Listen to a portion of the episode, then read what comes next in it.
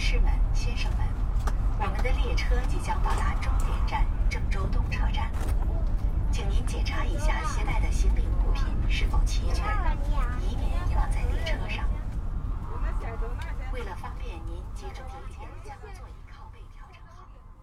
同时请注意。嗨，各位好，这里是午夜飞行，我是 VC，欢迎你的收听。今天是我们午夜飞行人与土地系列的第二期节目，我们今天一起去另外一个地方——河南。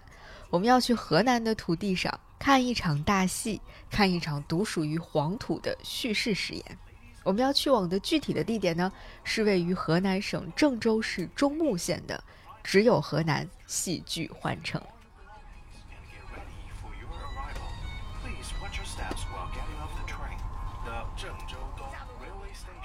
因为郑州离北京啊、其实不算太远，所以我选择了一个周五的晚上，下班之后直奔高铁站，然后两个多小时以后就到达郑州车站了。从郑州的高铁车站打车到只有河南这个戏剧幻城剧场旁边的酒店，大概有二十多公里左右，所以很方便就可以到达。在这里好好的睡上一觉，第二天就可以元气满满的去走进这个只有河南戏剧幻城的神奇世界了。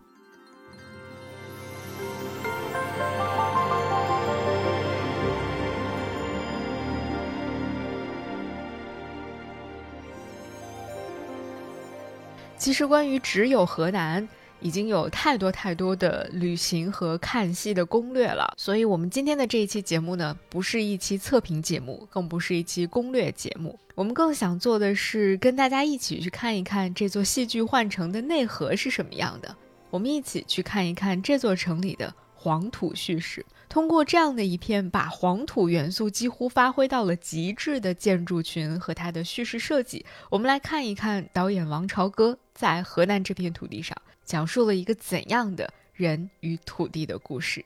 如果说上一期节目我们是用 City Walk 的方式去发现了人和土地的一些奇妙联系的话，那今天的这期节目，你可以把它看成是我们通过戏剧的方式来看一看人与土地的故事到底是怎样在河南这片大地上悄然发生的。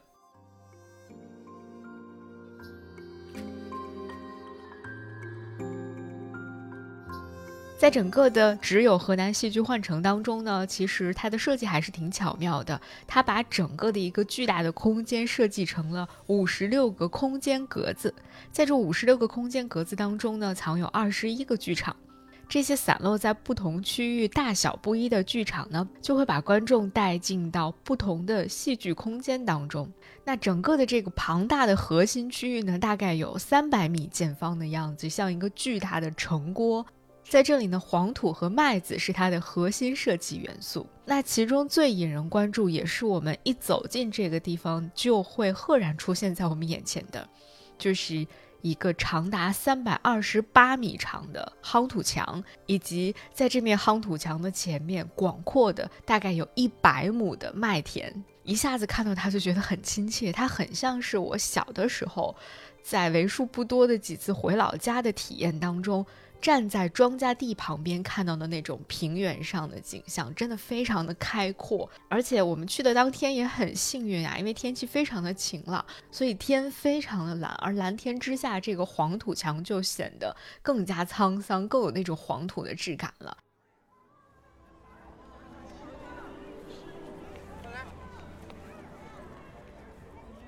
那从这堵高大的黄土墙走进巨型城郭呢，我们会看到在黄土墙壁上刻满了字，这些字其实都是各个地方的名字，而这些地方就是河南省内所有的地区了，大到省会城市，小到一个县、一个镇、一个村。几乎每一个经过这里的来自河南本地的朋友，都会在这个地方停留很长一段时间，然后在这些密密麻麻的地名当中去寻找自己的家乡，或者自己熟悉的地名，或者与自己有着密切关系的地名。而且他们还会跟身边一起来的朋友、家人聊到，比如说他们认识的谁谁谁就是这个地方的人，他们小的时候曾经去过哪里哪里。其中我觉得最温馨、最美好的一个场景，就是有很多妈妈会让小朋友们去在这些地名当中寻找自己的家乡。这个设计我觉得特别的动人，因为你会发现很多东西啊，即使我们大家在概念在头脑当中都知道，但是当它被写下来、被记录下来、被以这样的一种方式非常郑重的呈现出来的时候，就会特别有仪式感，也会更加增强你的那种认同感。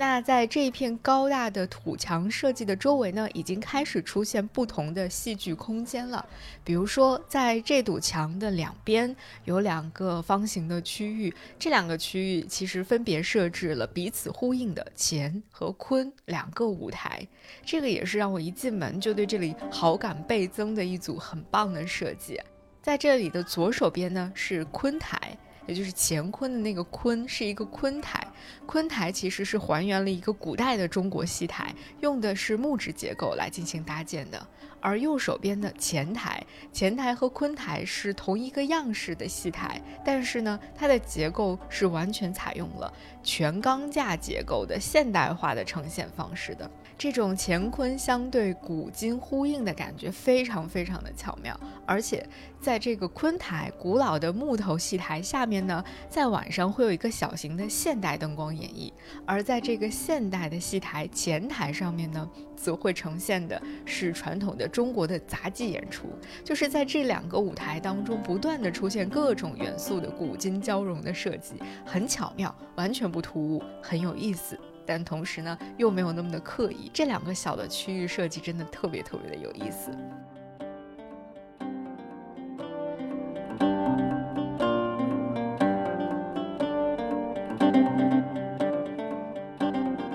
那在土墙之后呢，就是更广阔的、丰富的戏剧空间啦。不过在这里呢，因为我们不是一期旅行攻略节目，所以我们就不把这些空间一一的跟大家来进行介绍了。我们留待大家可以亲自到这里来走一走，迷失一会儿，探索一下。那我们重点要去看的是这里的三大主剧场，而我认为只有河南的主灵魂就藏在这三大主剧场的三部作品当中。其实，在正式到这儿来开始看戏之前呢，我大致啊猜想过，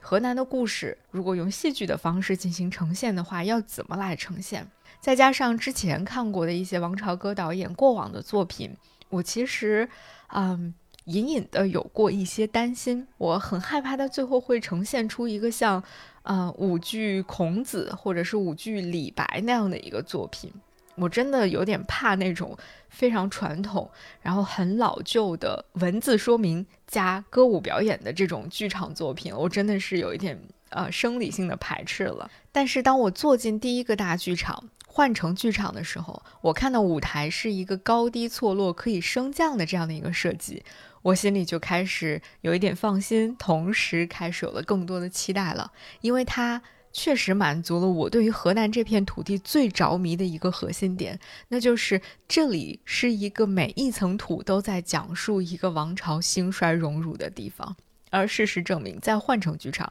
王朝歌导演的确用这样一座升降的舞台，立体化的呈现出了我心目当中那个想象的层层叠叠的河南的土地。除此之外，更让我惊喜的就是，王朝歌导演还在这儿选取了在千年历史当中的几个非常精彩的片段，对他们加以了改编和想象，然后把这片土地上绵延至今的那种人与土地之间的互动关系，嗯，温柔而又不失风雅的讲述了出来。他在整个这部戏剧作品当中，啊，用一句不断循环往复的台词，叫“就是这里吧”。就是这里，把我们带回到了四千年前的大河之南，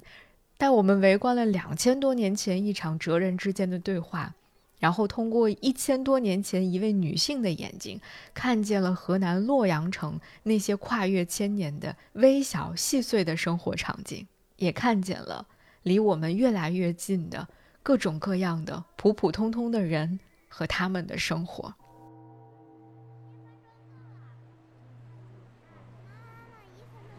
Thank you.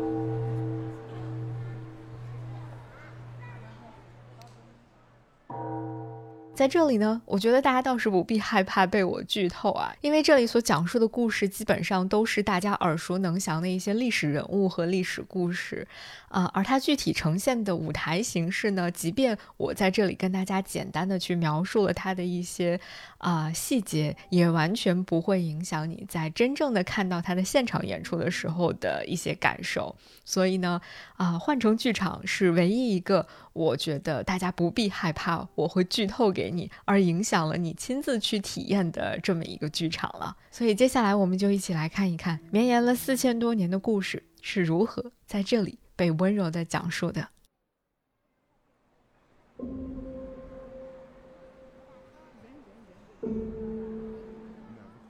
故事的开篇呢，其实应该是取材于著名的孔子问礼于周的故事，那个故事发生的地点就是在今天的河南洛阳。因为洛阳是当时东周的国都，而孔子很早就想到洛阳来观先王之治，考察礼乐之源和道德之规了。在东晋王二年，也就是公元前五百一十八年的时候呢，孔子通过当时鲁国的一个旧贵族南宫敬叔的关系，获得了鲁昭公的准许和一车二马的支持，于是从鲁国千里迢迢来到了河南洛阳，找到了当时的大学问家老子。问询礼乐之事，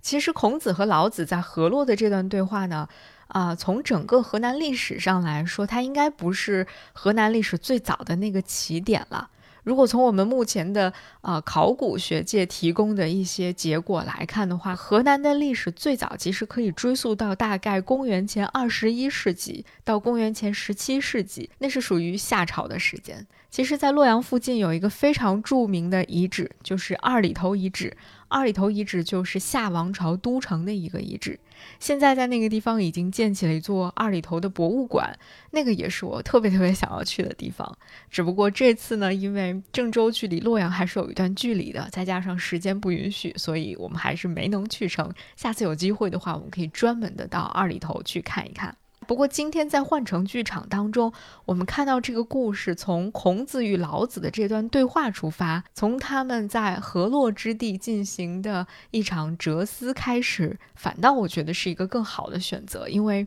它更具体了，离观众也足够近了，而且孔子和老子这两个形象，有哪一个中国人会不认识他们呢？这两个人讨论的内容其实也非常紧扣整个剧作想要表达的一个核心主旨。那就是古老的文明与后人之间的关系到底是什么呢？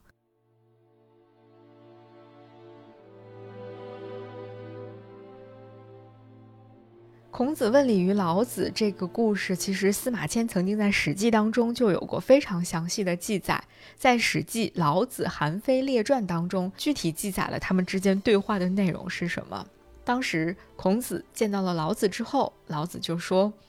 子所言者，其人与古皆已朽矣，独其言在耳。且君子得其时则驾，不得其时则蓬类而行。吾闻之，两古深藏若虚，君子盛德，容貌若愚。去子之娇气与多欲，态色与淫志，是皆无益于子之身。吾所以告子，若是而已。其实翻译成白话文呢，就是孔子问老子什么是礼，老子回答说：“你所说的礼呢，倡导他的人和骨头都已经腐烂了，也就是说，为礼下定义的那些人都已经死去了，他的尸骨都已经腐烂了，只有他的言论还在。君子时运来了的时候呢，他就会驾着车出去做官；如果生不逢时呢，就像蓬草一样随风飘扬。”那在这部剧里呢，导演也用很风趣的方式，让孔子和老子这两位先贤圣人用比较浅显的语言，给我们普通的观众进行了一些解释。老子直接说：“别说文言文。”然后孔子就翻译了。孔子说：“我是来问您什么是礼。”您回答说：“老人的话有用就听，没用就别听。”然后老子说：“啊，那他们听懂了吗？”孔子说：“咱们的话后人可重视呢，学生还得背诵呢。”说到这里的时候呢，舞台背景墙上就出现了若干个人物形象，他们依次开始报出自己的名字。河南悠久的历史开始在这些人物报出自己名号的时候，一点一点展现在你的眼前了。他们从夏朝的君王到唐代的诗人，从北宋的歌姬到明朝末年的农民起义军首领，四千多年漫长的历史，在这些具体的个体身上一一得到了展现。打上一仗，我是杜甫，我是张仲景，我是白居易，我是李师师，我是墨子，我是刘禹锡，我是李自成。我是苏轼，我是蔡文姬，而最终，导演选择了这些个体当中，甚至是整个中国历史当中最特别的一个人，开始讲述他的故事。这个人就是武则天。我其实不知道王朝歌导演是基于啊、什么样的综合考虑，最终在这些曾经出现在河南土地上的众多历史人物当中，选择了这样一位最独特的女性角色武则天。但是，我只想说，从最终的结果来看，我为他的选择而鼓掌和高兴。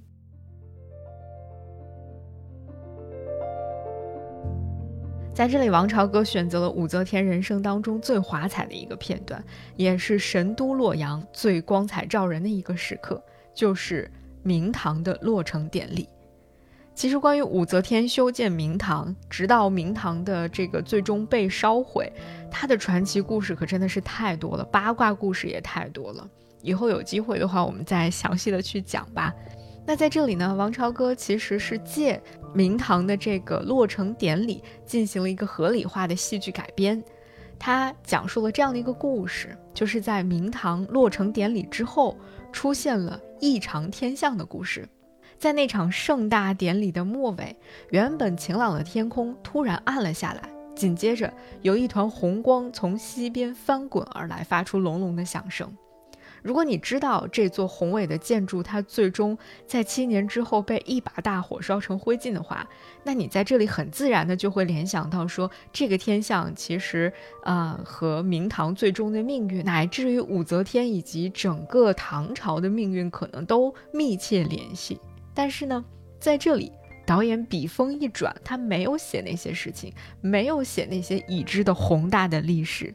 而是让那个为武则天占卜这个天象的浑天监令出来说话了。然后接下来，浑天监令所说的这一段台词和舞台的呈现方式非常非常有戳到我的泪点。他的台词大概是这样的：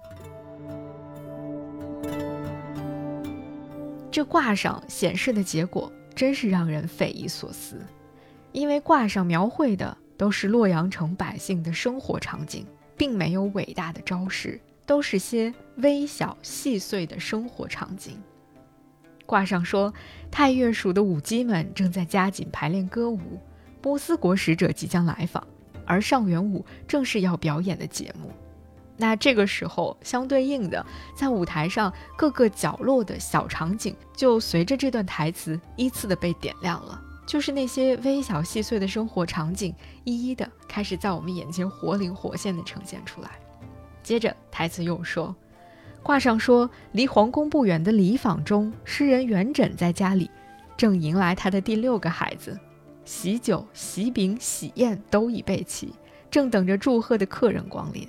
在这里又有一个典故，那就是诗人元稹。诗人元稹在传说当中是一个著名的风流才子，他的风流韵事可以说有一箩筐可以讲，所以正迎来他的第六个孩子，也是一种合理想象了。台词接着说，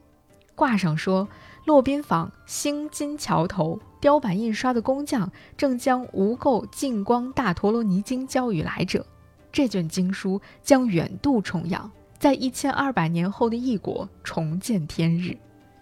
在这里呢，我特意又去查了一下，这段故事是有着非常坚实的，呃历史来源的。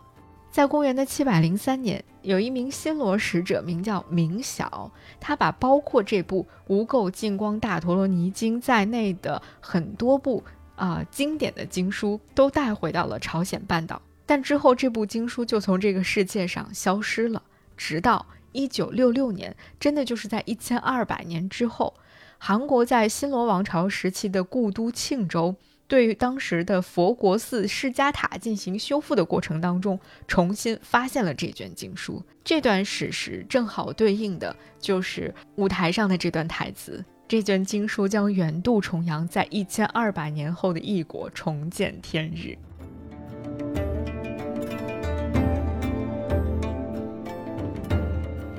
挂上说，粟特商人哈伊兴奋地向女人们展示他刚从丝绸之路贩运来的胡粉和首饰。女人们迫不及待地用胡粉把自己的脸涂得白白的。挂上说，有风坊画匠吴道子和他的邻居正在闹纠纷。吴道子媳妇气急败坏地把一盆脏水泼到邻居门前，而邻居正试图用一根长杆把吴道子家晾晒的衣被挑落到了地上。挂上说，洛阳城外一位女子坐在树下，正向诗人韦庄哭诉。韦庄掏出纸笔，将她的话写成了一首长诗《秦妇吟》。挂上还说，这些生活中的景象会被突然间定格，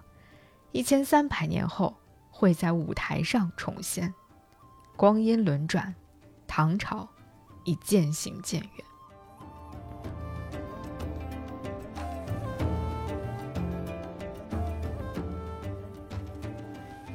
整个的以上这段非常棒的台词，导演在舞台上也用蒙太奇的方式呈现出了时光里的洛阳城，时光里的洛阳城的人们。我们在这里以这样的一种方式，和一个时代的普通人，和一个时代的文人，和一个时代各个阶层的形形色色的人们相遇了，然后又和一个时代依依惜别。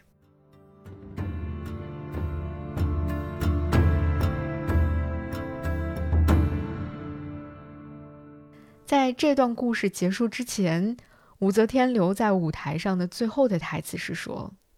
当时我并不知道，卦上的显示就是天佑苍生的天道。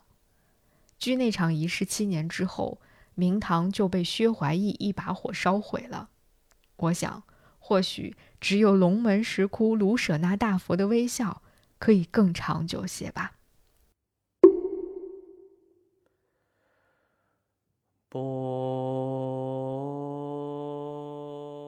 唐朝的故事到这里，或者说洛阳城的故事到这里，就暂告一段落了。在这段精彩纷呈的故事结束之后，你其实内心会有嗯百感交集的一种感觉。你会发现在漫长的时间和历史面前，到底什么能够留住，什么无法留住？其实很多时候都是不一定的。曾经在当时，人们以为可以流传千古的业绩，或许最后早已经引入尘烟；而曾经当年人们不屑一顾的那些人、那些文人、那些画作、那些诗作，反倒能够流传千年。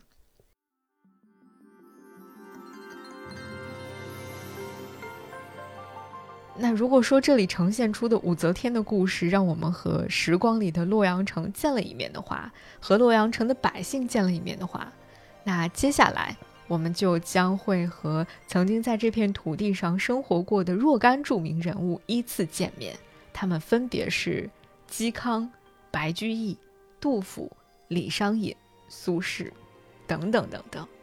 他们就是刚才我们说的，在当时的那个年代当中，可能并不会被人们理解，不会被人重视，没有取得所谓的成功的无名之辈。但是他们却用自己的作品、自己的精神被历史铭记了，被后人传颂了。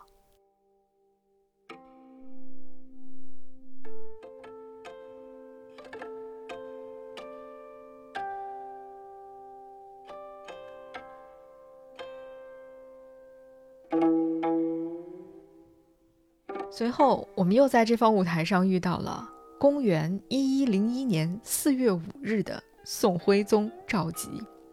他在东京汴梁，也就是今天的河南开封，等着天亮。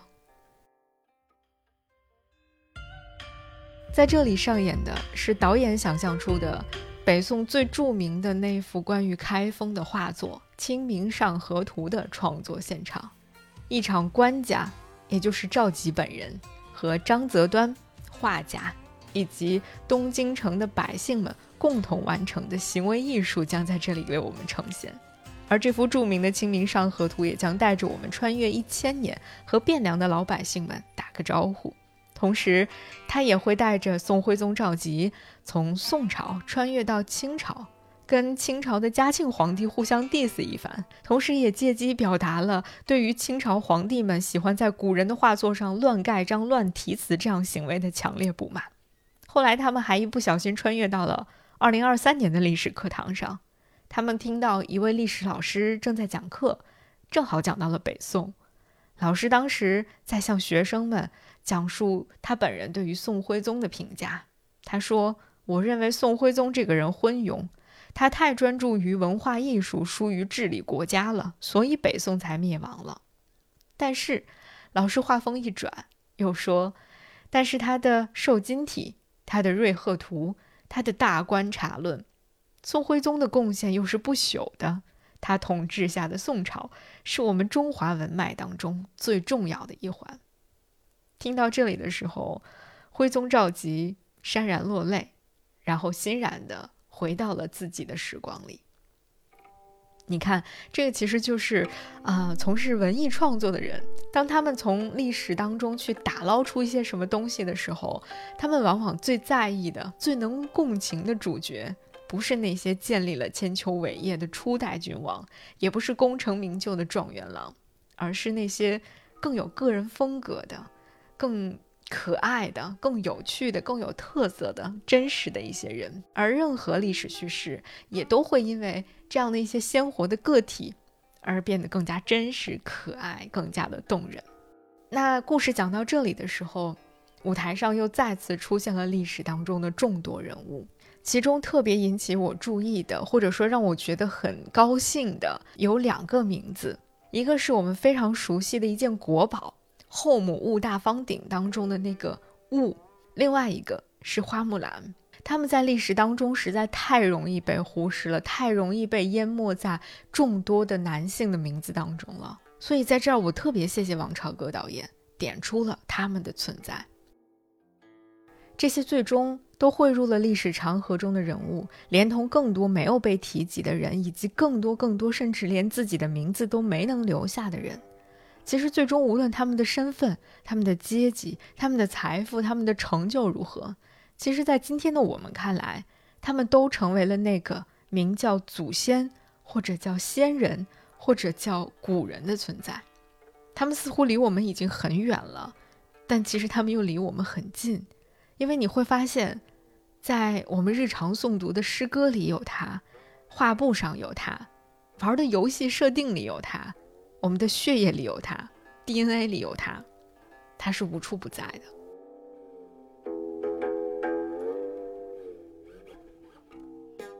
最后一幕戏又是一段非常优秀的文案和舞台蒙太奇呈现，在这里有一段声音穿越了时间和空间，它。出现在了历史当中的很多个微妙的时刻。这段文案，这段台词是这样说的：在一五八四年正月初六的下午，河南沁阳，明朝的朱载堉正在桌前书写《律心学说》的最后一章。突然，他听到有人和着陌生的乐器在唱歌。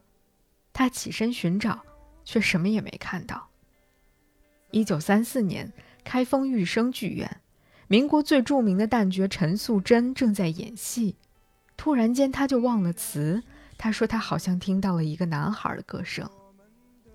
一六六六年，嵩山海宽禅师对小沙弥说：“我死之后一定要埋在塔林，因为五百年后会有一个爱唱歌的少年来看他。”一二七九年，郭守敬在登封观星台遥望星空，他的侍从说：“你听见了吗？”有个男孩在唱歌，你听见了吗？这个时候，主题曲响起了。我们在这个剧场空间，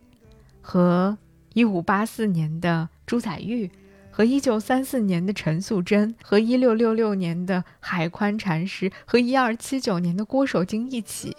听到了他们听到的那首歌。也是整个只有河南这个戏剧换成反反复复在单曲循环的一首歌，这是一首非常朗朗上口，甚至有一点洗脑的歌曲。而这首歌响起的时候，我们就在这个戏剧空间当中，跟一段跨越千年的历史，跟历史中的故人们隔空致敬了。我的过去啊，我的未来呀，我还痴痴的等待谁会出现。那些往事啊，那些故人呀，也许某一天。如果你此前听过我在节目当中跟大家聊五句只此青绿那期节目的话，你大概会知道，我个人有一个最大的泪点，就是隔空致敬这种设定，这个点真的太戳我了。所以在换乘剧场，你会发现它有很多次和古人和前人去隔空致敬的这样的场景设置，所以我真的热泪盈眶了好多次。人之为人的那种渺小与伟大。就是在这一次又一次的时空交错当中，被温柔又坚定地展现出来了，也深深地打动了作为观众的我。一年又一年，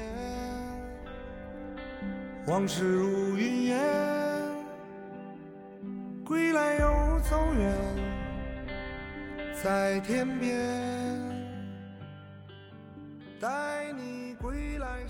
其实，在看完这场戏之后呢，我突然想起了在河南洛阳一个我非常喜欢去的博物馆，它是一个很小众的、不太会被提及的博物馆，叫做洛阳古墓博物馆。啊，我们小小的岔开一下，先跟大家安利一下这个博物馆啊。我是很多年前去龙门石窟的路上特意去看的这个博物馆，因为当时非常喜欢看各种《盗墓笔记》之类的小说嘛，所以我发现洛阳有这样一个博物馆的时候，就特别特别想去看一下。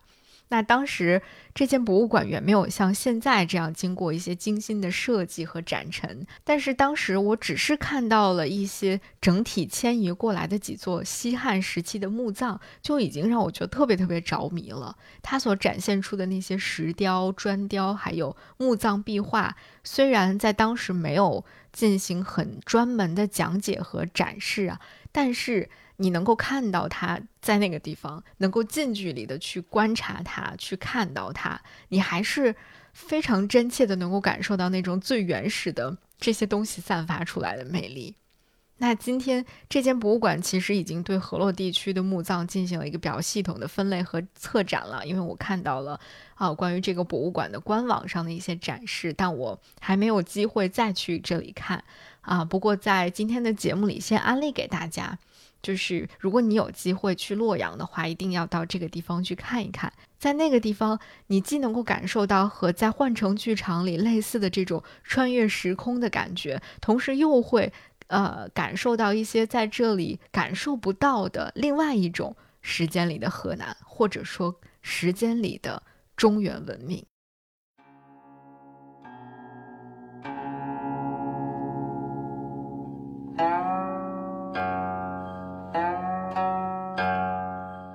说到河南这片土地上的墓葬呢，那我就要格外推荐一下，在只有河南的这十几个小剧场的演出当中，我个人认为最值得安利、最值得表扬的一个剧了，它就是《天子驾六》。实话实说，我觉得小剧场里的作品呈现质量真的非常的参差不齐，有一些我甚至没有办法坚持看到最后，中途离场了。所以，如果你的时间有限，或者你的体力比较有限的话，我觉得其实你不必追求所有小剧场你都要看完。但是，如果你只选一场看的话，请一定要去看一看天子驾六剧场。这里是天子驾六遗址坑考古现场，您现在看到的是一个东周时期的车马坑。商周是奴隶制社会，人们用真车真马殉葬。这个坑点距今已有两千多年的历史，但车马保存十分完整。据史书记载，是可能你还不太知道天子驾六是怎么回事儿啊。反正我在看到这个名字的一开始，是的确反应了好几秒钟的，因为呃，跟天子驾六相关的那个周王朝啊，实在是离我有一点太遥远了。我对周王朝了解的非常非常少。那天子驾六呢，其实就是我国古代，准确的说是周朝的一种礼制。在周朝呢，有一个规定，那就是只有皇帝级别的人才可以乘坐六匹马拉的两轮马车，也就是著名的天子驾六。那在礼制的规定上呢，就是天子驾六，诸侯驾五，卿驾四，大夫三，士二，庶人一。所以呢，天子驾六这个小剧场作品，在我开始正式看它之前呢，我对它的猜想是，它可能为我们呈现出的是一个关于周天子的故事。当我走进这间剧场的时候呢，我发现整个的剧场被布置成了一个考古挖掘现场，观众呢就像我们去呃西安参观兵马俑的时候那样，站在考古挖掘现场的四周，俯瞰眼前呈现的这个整个的考古挖掘坑。那这个时候我才意识到，原来这是一个跟河南洛阳发现天子驾六车马坑挖掘相关的故事了。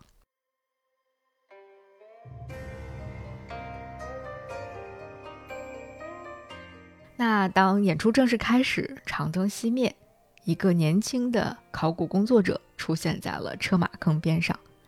他在不停地抱怨着这份工作的重复、无聊、单调、无意义。但是，当夜幕降临的时候，在半梦半醒之间，有一个人影出现在了这个考古坑旁边。考古现场奇妙夜由此正式拉开序幕。这个陌生的人影。似乎就是车马坑的主人周天子，于是他们两个人就展开了一场关于时间创造意义的对话。这个小剧场的演出其实整体时长也就是二十分钟，但是这部作品无论是戏剧结构、它的表演节奏，还是它整个的创作根基，我都特别的喜欢。因为它的整个创作基础就是河南洛阳挖掘出的那个天子驾六的遗址坑嘛。那关于这个遗址坑，其实有一个最大的谜题，至今还没有得到准确的答案，那就是这个车马坑它到底隶属于哪一任周天子呢？那整个这部戏剧作品其实就是建立在了这样的一个巨大的疑问的基础之上。年轻的考古工作者不停地追问：“你到底是谁？你是谁？”而这位周天子最终，并没有给出我们最确切的答案，他只是感叹自己曾以为拥有了这整个天下，拥有了至高的王权，但是千年之后，他来到这个地方，发现没有人记得他的名字，而跨越了千年的时间，曾经的周天子，如今普普通通的一个年轻人，他们共同追问着的，其实都是同一个命题，那就是自己所做的一切。到底意义是什么？我们到底在追求一些什么？其实全程这两个演员的信念感都非常的强，特别是那个年轻的考古工作者的扮演者，他不仅演出了一个年轻的文博工作者很容易遇到的那种这个日复一日挖掘工作当中的那种迷茫，同时也让我看到了一个年轻的戏剧演员的那种强烈的信念感。我真的非常非常的喜欢这个演员。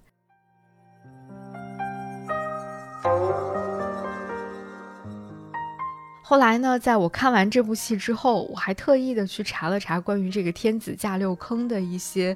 呃，周边的信息，包括整个洛阳地区周王朝遗址的考古挖掘的情况。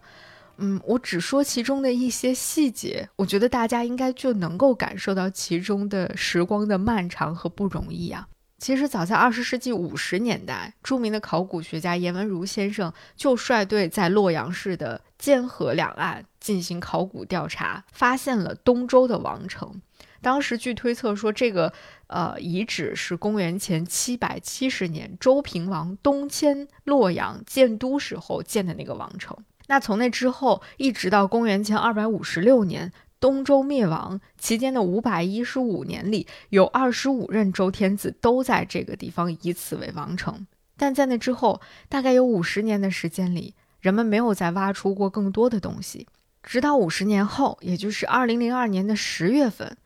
人们在河南的城市中心广场，也就是河洛文化广场进行这个文物考古钻探的过程当中，才终于发现了。东周王城的一个大型的车马坑遗址，并且在这里先后清理出了三百九十七座东周的墓葬和十八座车马坑，其中有一座车马坑长四十多米，宽七点二米，是一处保存的非常完好的六马驾一车的遗迹。而这个就是我们今天所看到的，在戏剧现场呈现出的天子驾六。这个遗存的出土有着非常非常重要的意义，就是它首次印证了我们看到的古文献当中关于夏商周时期只有天子才能驾六的记载。我们找到了实物的证据。那从二零零二年到今天，二十年又过去了，在此期间呢？考古工作者们又先后在湖北、陕西以及河南的其他地方陆续的发现了另外几个天子驾六的遗址坑。那人们对那个久远的时代也开始有了越来越多的认识。但是，至今我们依然无法最终确定它的主人到底是哪一任周天子。而我们来算一算，此刻距离最初颜文如先生发现东周王城的遗址，已经过去七十多年的时间了。而这几乎是一个考古工作者一生的时间了。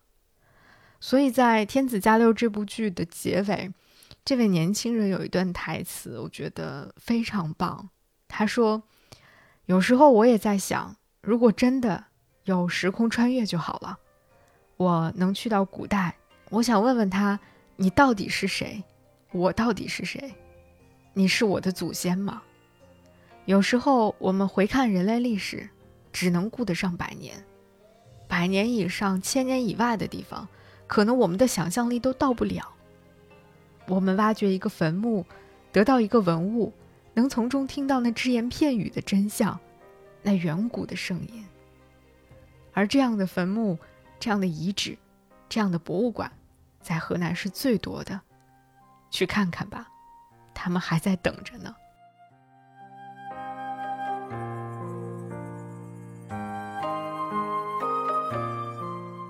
这个年轻人最后的这段独白真的很动人，同时他也点明了河南这片土地对于很多人来说最大的一个魅力。当你走进一座古墓，研究一个文物，你真的只是哪怕能够听到一些只言片语的真相，只是听到来自远古的一点点声音，都是一种莫大的幸福和快乐。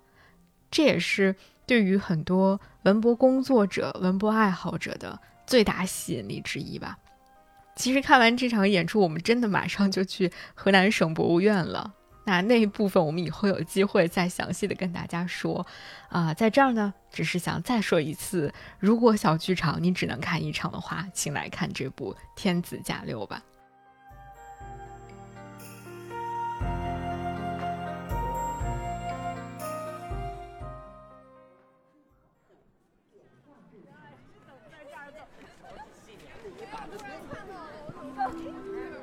听完了千年的历史故事之后，我们把时间从遥远的千年以外向现在拉近一点，我们将要踏上一九四二年的河南大地了。和此前那种梦幻、丰厚、浪漫、动人相比，一九四二年的河南土地是厚重的，是冰冷的，是坚硬的。我们会在李家村剧场和火车站剧场这两个剧场。看到两个密切相关的故事，但他们都是关于1942年那场河南大灾荒，关于土地、粮食、灾难，一代人、两代人，甚至三代人的故事。同时，它也关于我们应该如何去看待历史，如何记住历史，如何讲述历史。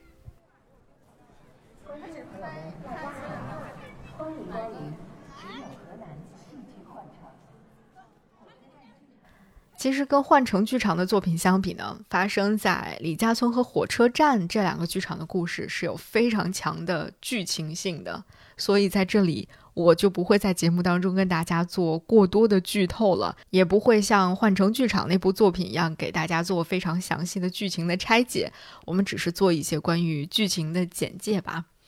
那在李家村剧场呢，它的故事是以土地、粮食和传承作为一个主线，来讲述1942年河南那场大饥荒当中一个叫李家村的地方的非常动人的一个故事吧。那在这个剧场当中，我们将会体验到的是一场行进式的观演。哦，我们先会走进李家村一户普通的人家，看一看他们在一九四二年过着怎样的生活，然后我们会作为观众跟着这家人一起到广场上去集合，向一个名叫李十一的人要粮食来糊口。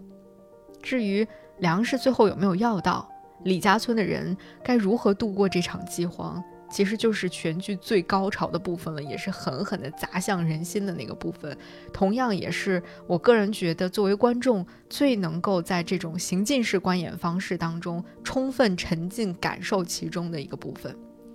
在这个部分，我们将会看到李家村的一群老人们他们做出的一个生死抉择。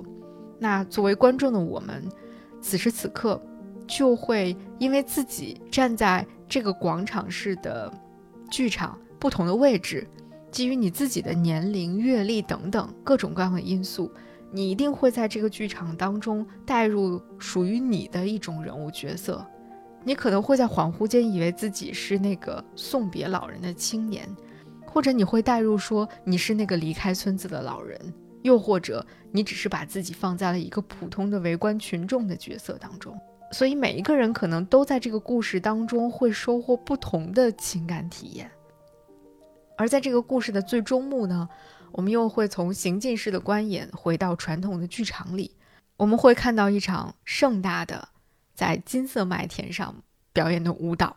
那这里呢还有一个很用心的设计啦，就是在这个剧场当中，观众们所坐的每一个座位上都写了一个李家村村民的名字，他们都叫李什么什么，这是李家村的故事。但同时你又知道。这又不仅仅是李家村的故事。那在这个作品最后的这个舞蹈呈现的部分呢，我想要格外的表达一下我对于其中一段表现丰收时节女性集体蒸馒头的群舞的喜欢。我当时的第一反应真的就是被深深的打动了。首先，我们太习惯于看到。啊，当我们去展现黄土地文明、黄土地上生活的人的那种力量感的时候，啊，我们经常脑海当中反映出的形象就是中国第五代导演的电影作品当中那些啊赤裸着上身、肌肉线条分明、皮肤黝黑的硬汉的形象，仿佛那就是一代中国人的象征，是黄土地上生活的百姓们的力量的代表。但是在王朝歌的作品里，我们终于看到了另外一个群体的身影，就是一种女性群像的出现。我要蒸今年的第一盆馒头，我用黄河水将我的身子洗得洁白如玉，我配蒸今年新麦做的。他们用自己认为最郑重的方式去装扮自己，在丰收的时节揉面。蒸馒头，通过这种形式去展现自己的力量。或许有人会觉得这个设定本身可能带有某种刻板印象吧，比如说为什么女人就是在蒸馒头的？但是在这里我们可以稍稍的来讨论一下，就如果我们回到那个历史上的当时当刻的话，七十年前的中国农村女性当中的大多数就是这样被牢牢地拴在了土地和灶台边的。并且他们也的确在土地和灶台边尽力的去做出自己最大的努力，努力的活着，努力的让全家人活着。所以在这段充满了力量感的女性群舞当中，我是真实的感受到那种来自于女性群体的力量感和那种生命力的。我真的非常非常，嗯，喜欢这一段创作。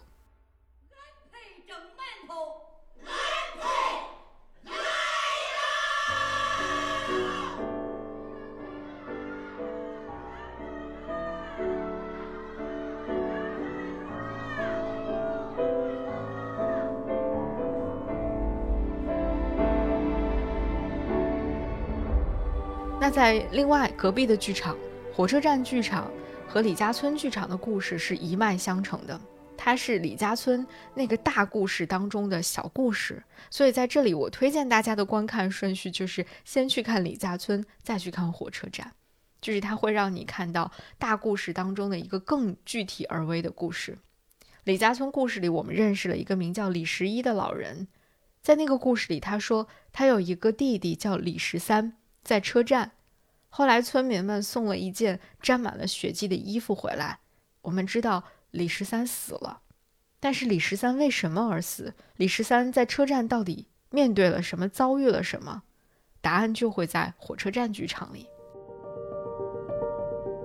那在火车站剧场呢，依然采用的是行进式的表演方式。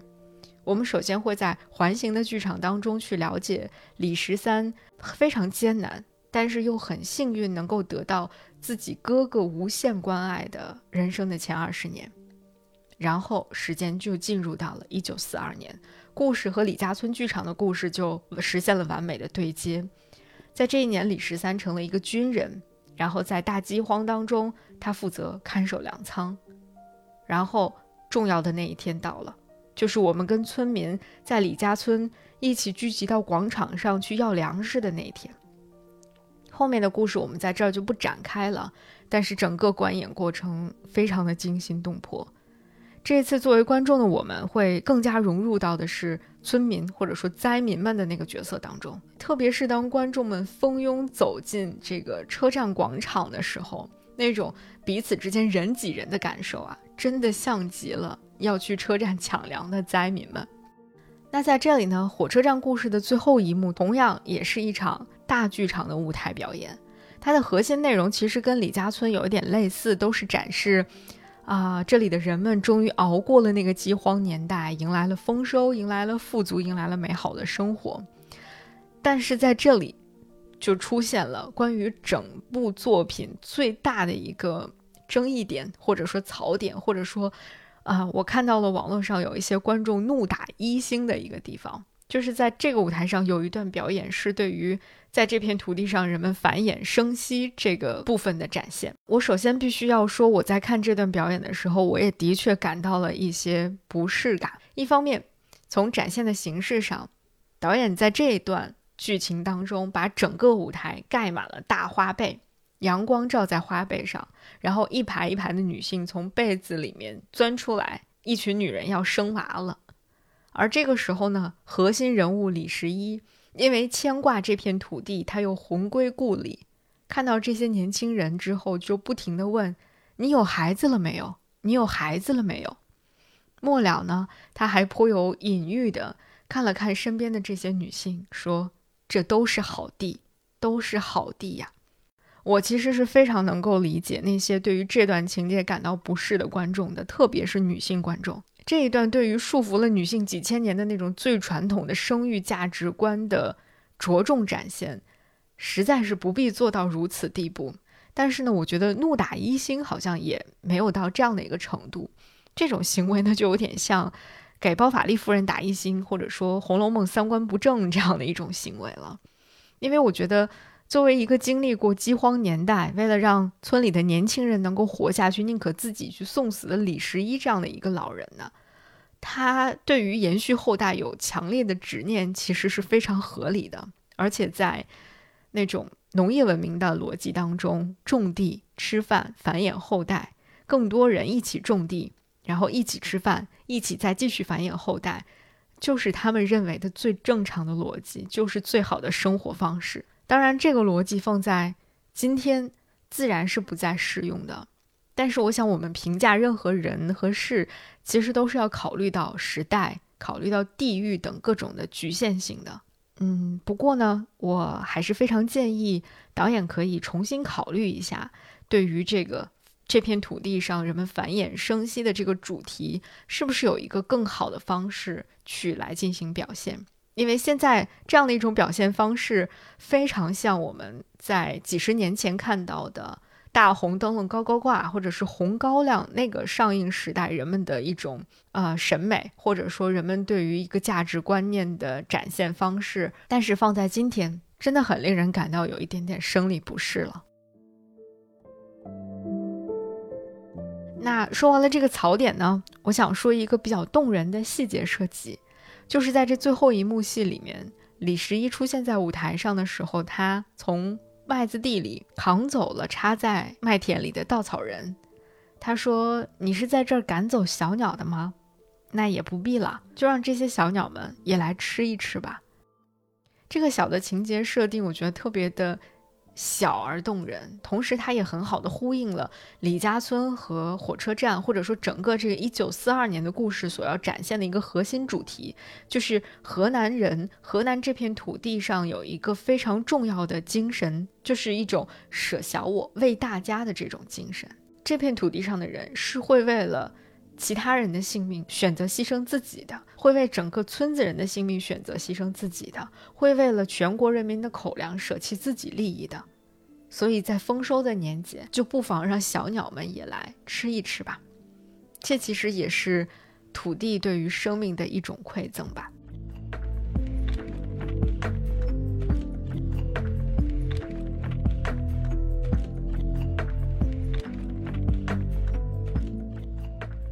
这两个剧场里的故事讲述的是一九四二年的故事。这个故事虽然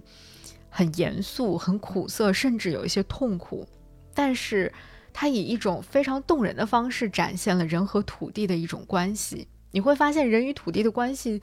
并不总是那么美好的，并不总是那么梦幻的，并不总是充满了诗词歌赋的，它还充满了很多的残忍和残酷的地方。而这些。生活在这片土地上的人，他们的性格、他们的精神，以及他们在一些非常重要的历史时刻所做出的那些艰难的抉择，也正是来自于这片土地。这些人守望相助也好，血脉相连也好，同样来自于这片土地。其实，在看这个故事的过程当中，还有一个，嗯，来自于场外的一个影响因素，很打动我。就是在看戏的过程当中，我偶尔会听到身边的一些河南本地的观众，他会在一些时刻跟身边的人聊起，说，嗯，自己的某一位亲戚曾经经历过一九四二。就当我在听到他们的这些只言片语的交流的时候，我会有一种戏剧和现实贴得非常非常近的感觉。当然，我还会联想起更多。离我们今天更近的发生在河南的故事，比如说，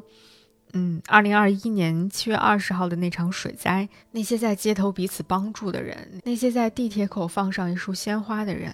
那些以各种各样的方式悼念自己同胞的人。我们当然不必感谢苦难，也不必歌颂苦难，但是我们也不能忘记苦难，更不能忘记苦难当中那些留下的，以及离开的。那些真实鲜活的人们。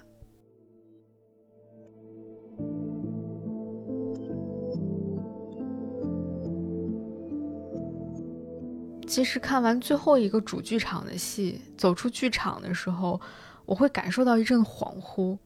从一九四二年到现在的二零二三年，从大约公元前二十一世纪到公元二十一世纪。我脚下站立的这片土地真的一直都存在吗？放在这样长的一个时间尺度上，这真的是一件很不可思议的事情。在只有河南这个戏剧幻城当中，你会觉得人和土地的关系，人和土地的故事是被高度的浓缩和戏剧化了。三个剧场，三个故事，却把将近四千年的历史全部都讲给你听了。他把我们带回到了某种。前现代文明的世界去呈现它的灿烂，呈现它的苦难，同时也呈现思考。更重要的，或者说更可贵的是，它从不回避什么，也提醒着我们不要忘记什么。当然，它不可能完全的呈现出，呃，任何一个历史事件的全貌，但我觉得它能够呈现这个事件能呈现出的大部分内容，就已经很不容易了。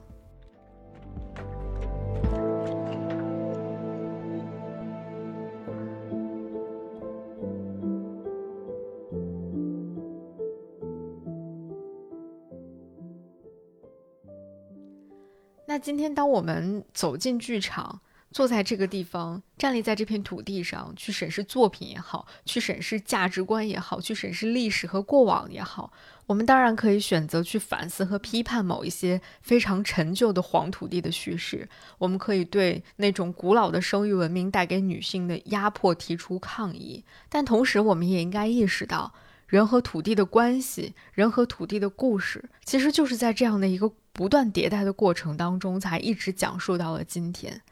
在农业文明时代，粮食、生育、繁衍几乎意味着一切；而今天我们当然可以在前人的基础之上去讲述一个更好的、更平等、更进步的新故事。但是讲述新故事也不必一竿子打死和否定所有的老故事。嗯，我觉得这个其实是只有河南这个地方最打动我的一个点，就是你会发现在这个地方，中原的黄土是不必过分的攀附当代的流行文化和价值，它也可以完整的存在和呈现出来的。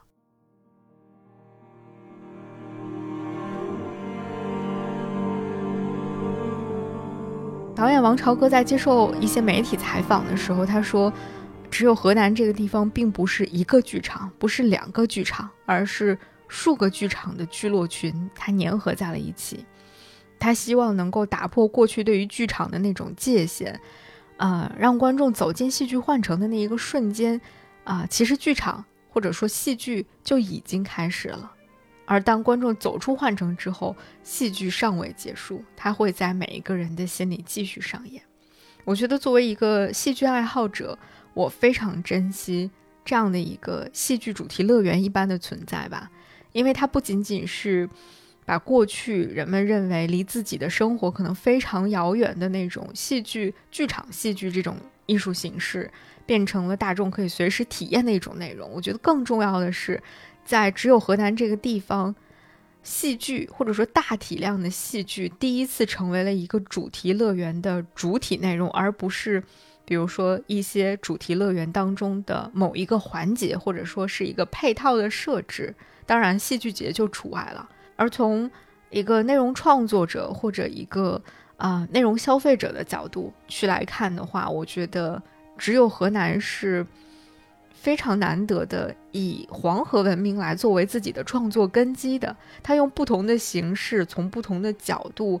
在横跨了千年的历史当中，去选取了若干个动人的片段，彼此呼应的去讲述土地、历史、传统，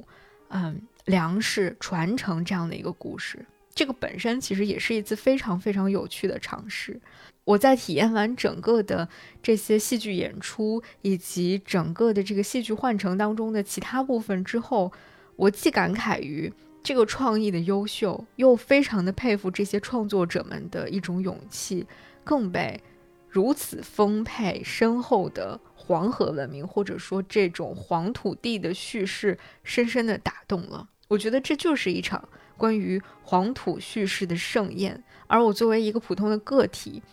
来到这里，感受了这片土地和人的这种有趣的互动之后，一本满足吧。